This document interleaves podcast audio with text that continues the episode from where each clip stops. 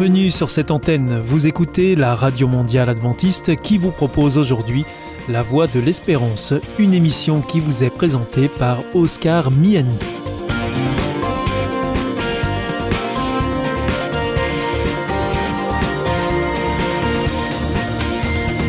C'est avec grand plaisir que je vous retrouve sur notre antenne. Encore une fois, soyez les bienvenus à l'écoute de La Voix de l'Espérance, notre émission quotidienne de 30 minutes qui vous est présentée par Oscar Miani. Merci de votre fidélité à ce rendez-vous. Je vous rappelle que vous pouvez nous écouter sur cette antenne ou bien en podcast ou encore avec votre téléphone. Aujourd'hui au programme Parole solidaire, un moment d'information humanitaire avec ADRA, l'agence de développement et de secours adventiste, et pour conclure cette émission, vous retrouverez un moment de témoignage avec C'est vous l'histoire.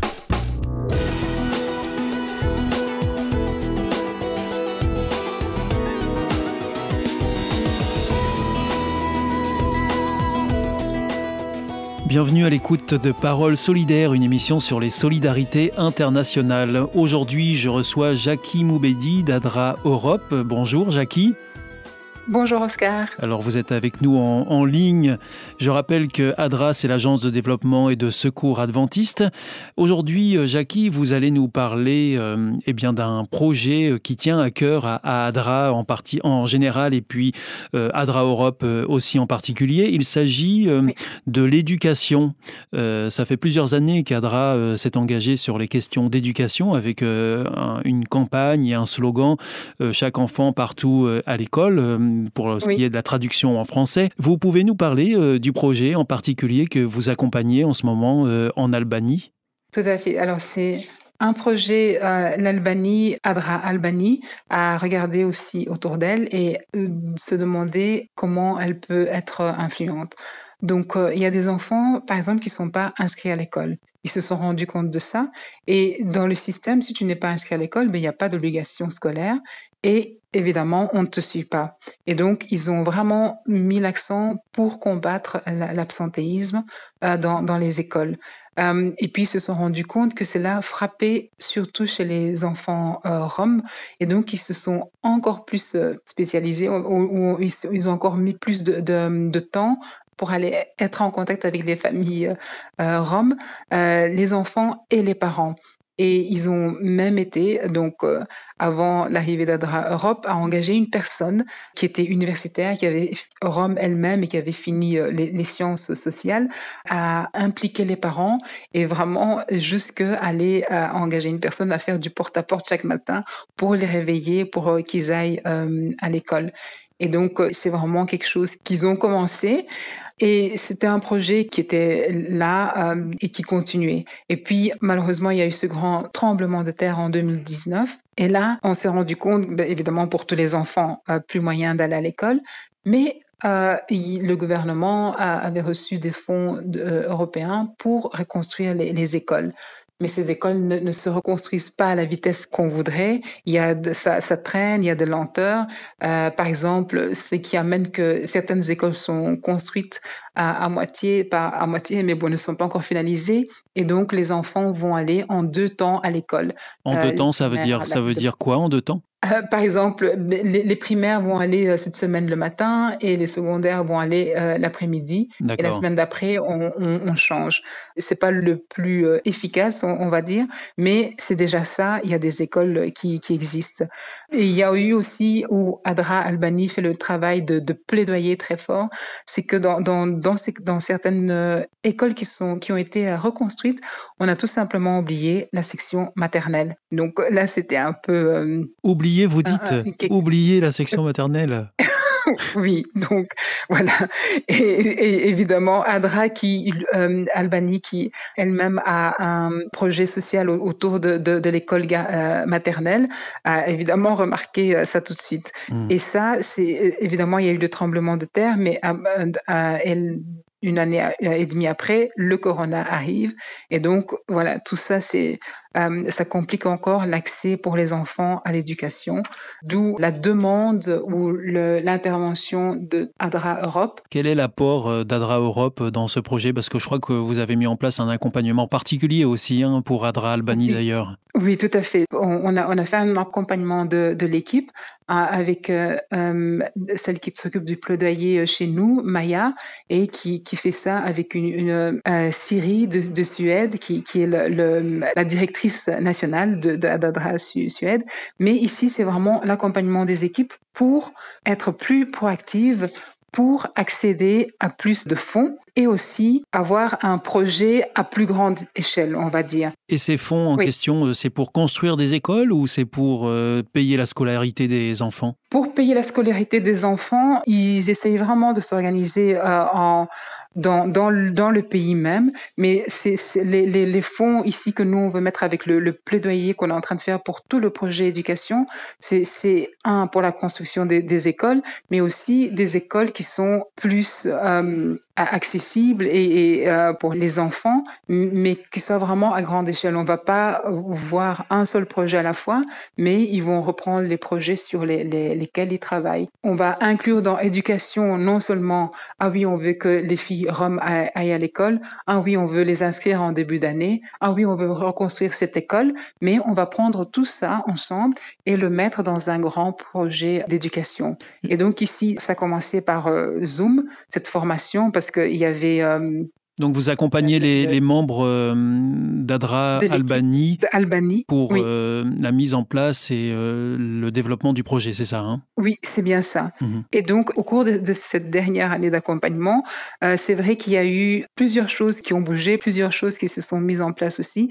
Par exemple, la Adra Albanie a formé 12 filles qui, qui sont vraiment très jeunes, je pense entre 12 et, et 18. Ce sont des ambassadrices de l'éducation, comme on, les appelle, et elles, elles vont parler des difficultés qu'elles rencontrent pour accéder à l'éducation.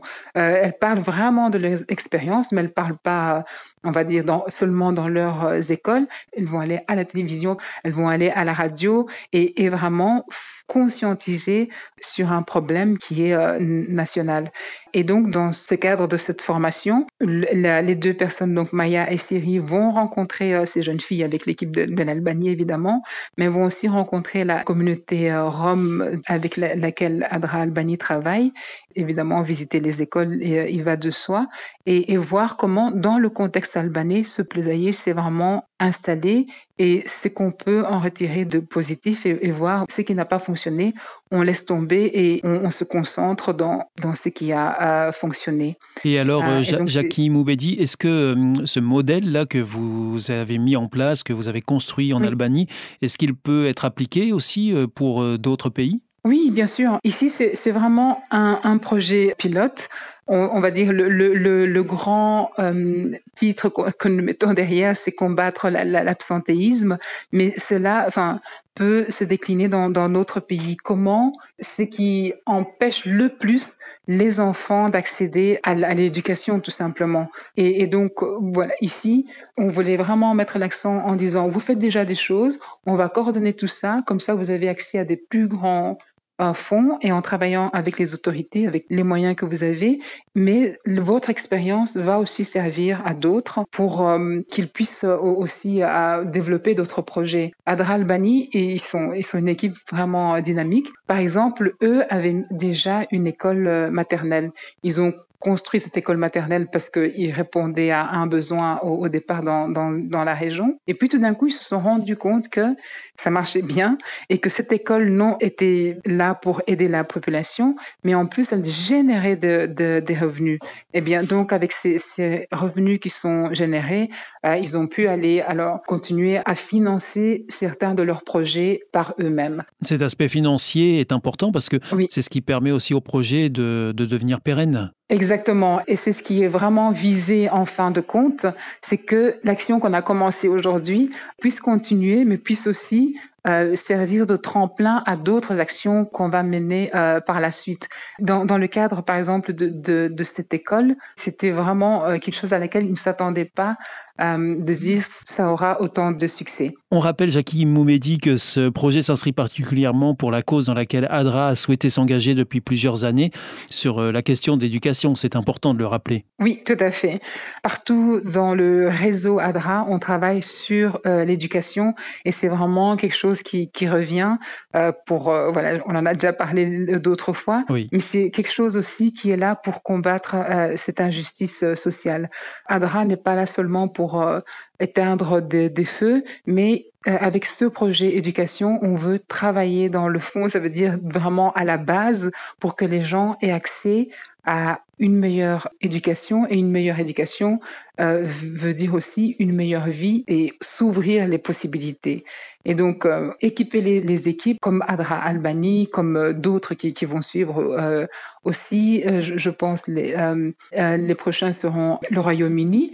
C'est vraiment travailler à, à, construire quelque chose de, de meilleur. Et ça, ben, ça, ça, nous tient à cœur parce que ça, ça, a un rayonnement pour tout le monde. C'est pas juste pour une petite communauté, mais ça bénéficie à, à tout le monde. Voilà, Jackie Moubedi, merci beaucoup de ce temps que vous nous avez donné au micro de Parole Solidaire. Nous arrivons au terme de merci cette émission, euh, une émission qui est consacrée aux solidarités internationales.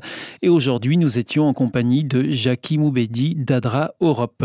Merci beaucoup. On se retrouve le mois prochain pour une nouvelle émission d'Adra, euh, de Parole Solidaire, notamment avec Adra Europe. À bientôt, Jackie. Au revoir. Merci. Au revoir. À bientôt.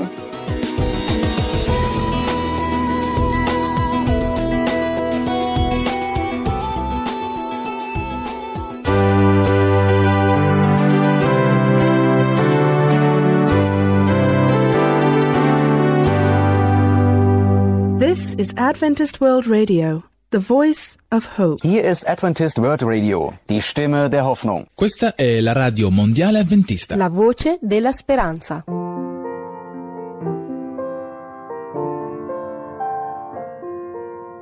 Teaching me patiently, laboring selflessly to show something better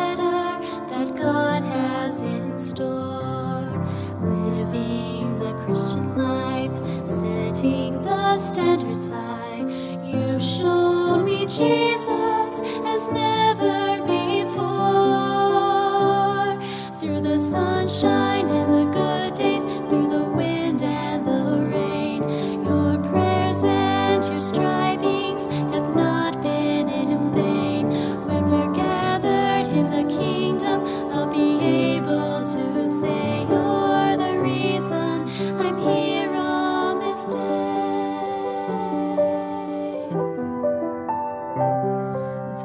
results of the seeds that you planted. So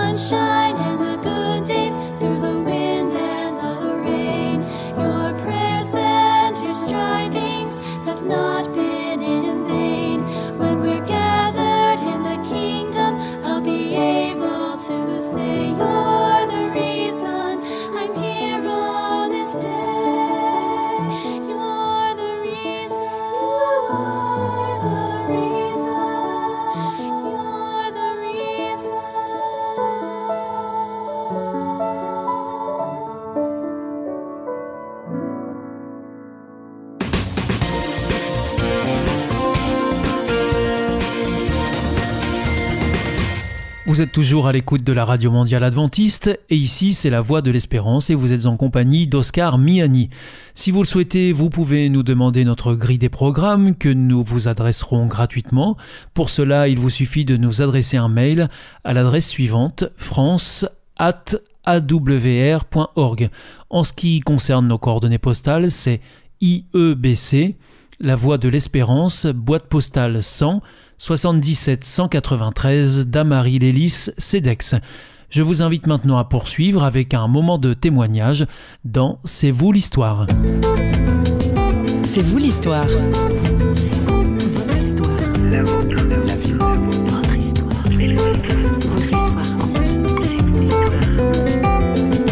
des aspirations spirituelles.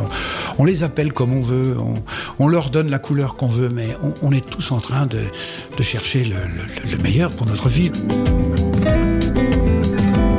C'est vous l'histoire vous fait aujourd'hui découvrir un morceau de celle d'Alain Stamp. Ce Français qui affiche une barbe de trois jours et un regard pétillant fait un drôle de métier. Il est évangéliste et responsable de France Évangélisation, une association dont l'objectif, je cite, est de faire connaître l'évangile à tous les Français. Tout ça parce qu'il est convaincu que tout le monde a dans le cœur un vide en forme de Dieu. Je ne suis pas né dans une famille euh, de croyants, mes parents étaient agnostiques. Euh, mes grands-parents, eux, avaient une foi personnelle euh, évidente. J'ai- observé en tant qu'enfant la foi de mes grands-parents, bien que j'y comprenais pas grand-chose. C'était toujours très impressionnant quand après, on- quand on était en vacances chez mes grands-parents, il fallait attendre que mon grand-père ait fini son repas. Il était très long à manger pour qu'il lise un feuillet de calendrier, puis après il se mettait à genoux à côté de sa chaise et il avait un long moment où il priait. Pour nous, les, les petits enfants, on savait vous pas- impressionnait? ça nous impressionnait, on savait pas trop ce qu'il faisait. Aujourd'hui, je comprends. Euh, donc, j'ai pas été exposé spécialement au message de l'Évangile à part quand j'étais en vacances chez mes grands-parents, mais mes parents m'ont envoyé dans une colonie chrétienne quand j'avais une dizaine d'années.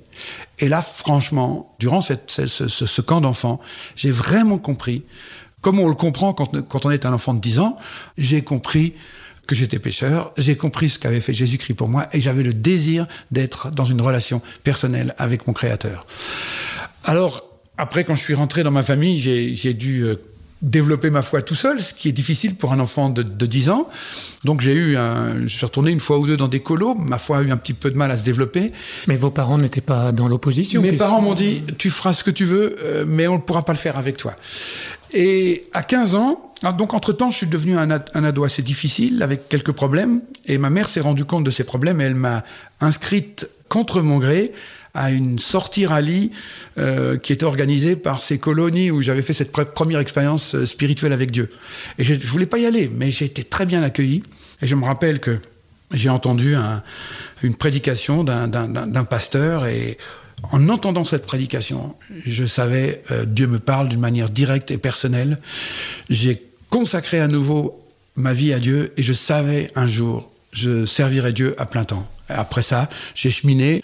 J'ai commencé tout de suite à être un évangéliste. Je me suis engagé dans des camps d'évangélisation d'enfants. Puis après, j'ai fait de la musique en tant qu'évangéliste. J'ai fait différentes choses.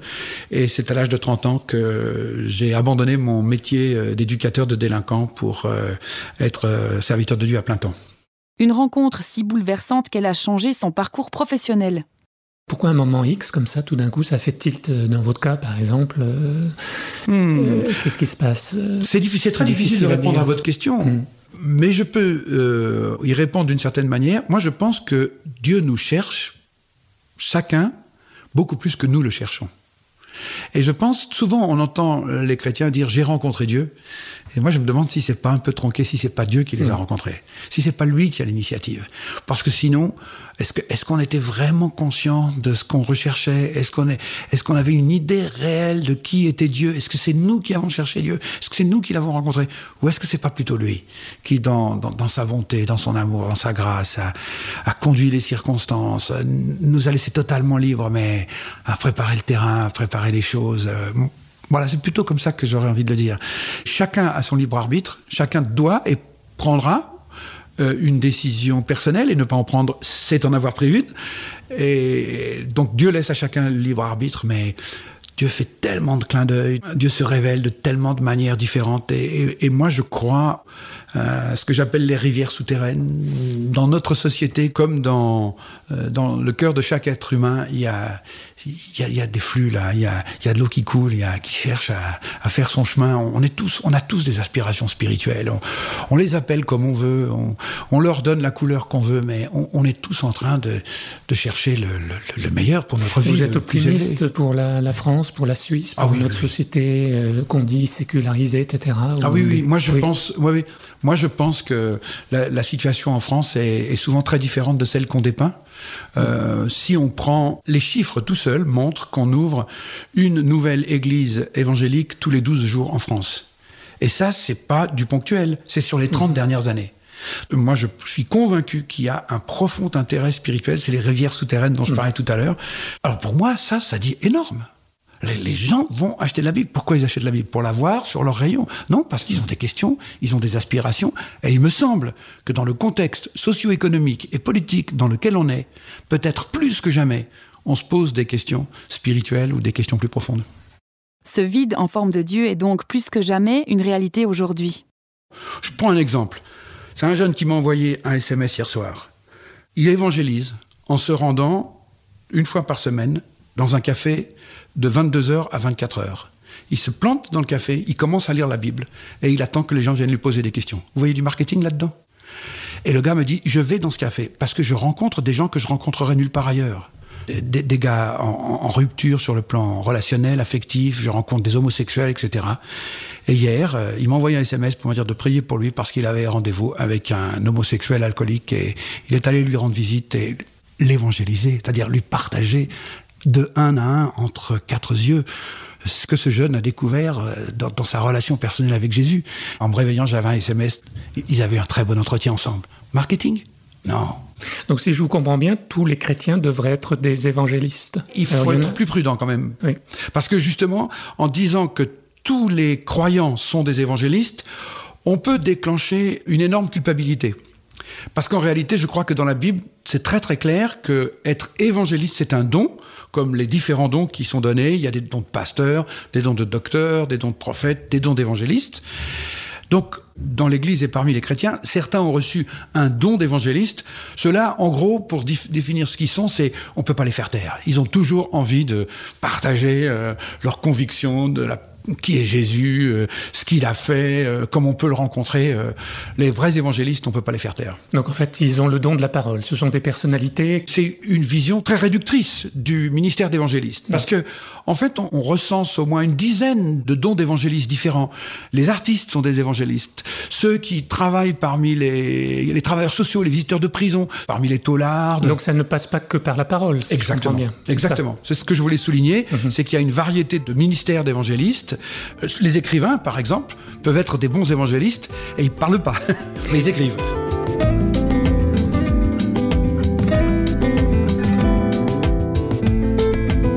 L'évangile, le contenu de l'évangile, c'est il est possible pour chaque être humain d'avoir une relation personnelle avec Dieu à cause de ce que Jésus-Christ a accompli. Conformer sa vie à l'enseignement de Jésus-Christ, c'est un truc de génial, c'est vraiment fantastique. Ça, c'est la bonne nouvelle. Ça, c'est l'évangile. Et évangéliser, c'est partager la bonne nouvelle. Les moyens, les angles d'attaque, les, sujets, la manière de l'aborder peut être différente en fonction de l'outil que l'évangéliste utilise, en fonction de son don, en fonction de ses compétences, son regard sur l'actualité. Mais je crois que euh, l'erreur serait de se focaliser sur un moyen plutôt qu'un autre. Rencontrer l'intérêt des gens, je contrôle pas l'intérêt des gens, je contrôle pas leur, leur ouverture spirituelle. Une grande créativité. Une grande créativité. J'accompagne euh, une nouvelle génération d'évangélistes et dans mon rôle de mentor, je découvre que la, jeune génération sont des évangélistes qui ont, on va dire, entre 18 et, 18 et 30 ans. Cette génération de jeunes évangélistes a plusieurs caractéristiques très fortes. Un, ils ont aucune difficulté à partager de leur foi. C'est entièrement naturel. Et la deuxième chose, c'est qu'ils sont créatifs Mais en fait, il y a une caractéristique de cette génération que j'aurais dû placer en tout premier, c'est que ce sont des jeunes qui vivent à fond, mais vraiment à fond, leur vie avec Jésus et ils veulent, là, y a- c'est sans compromis, quoi. De notre côté, nous sommes à votre écoute. Sentez-vous la liberté de nous laisser des remarques ou de poser des questions? Nous y répondrons volontiers. N'hésitez donc pas à prendre contact par notre site web. C'est vous l'histoire est une émission signée Radio Réveil. Merci à tous ceux qui l'ont préparée. À bientôt.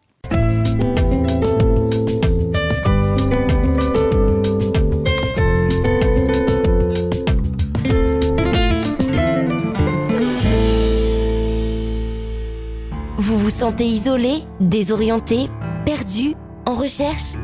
L'IEBC, l'Institut de la Bible par correspondance, vous accompagne et vous propose des cours gratuits à suivre chez vous et à votre rythme. Retrouvez-nous vite sur www.iebc.org et vous verrez, votre vie va changer. Parce que croire, c'est la vie. Si vous souhaitez réécouter ce programme ou bien le partager avec euh, vos amis, retrouvez-nous sur www.awr.org. Vous pouvez aussi nous suivre par téléphone, c'est très simple, depuis la France. Il vous suffit de composer le 01 80 14 44 77. Si vous êtes en dehors de France, eh bien vous composez le 00 33 1 80 14 44 77. Et si vous nous écoutez depuis les États-Unis, eh bien vous composez le 1 712 432 9978. Bien entendu, tous ces numéros ne sont absolument pas surtaxés. Votre émission est pour aujourd'hui terminée. Vous écoutiez la Radio Mondiale Adventiste pour votre émission en français La Voix de l'Espérance et vous étiez en compagnie d'Oscar Miani. Je vous donne rendez-vous dès demain à la même heure pour votre nouveau programme. D'ici là, que Dieu vous bénisse. Au revoir et prenez bien soin de vous.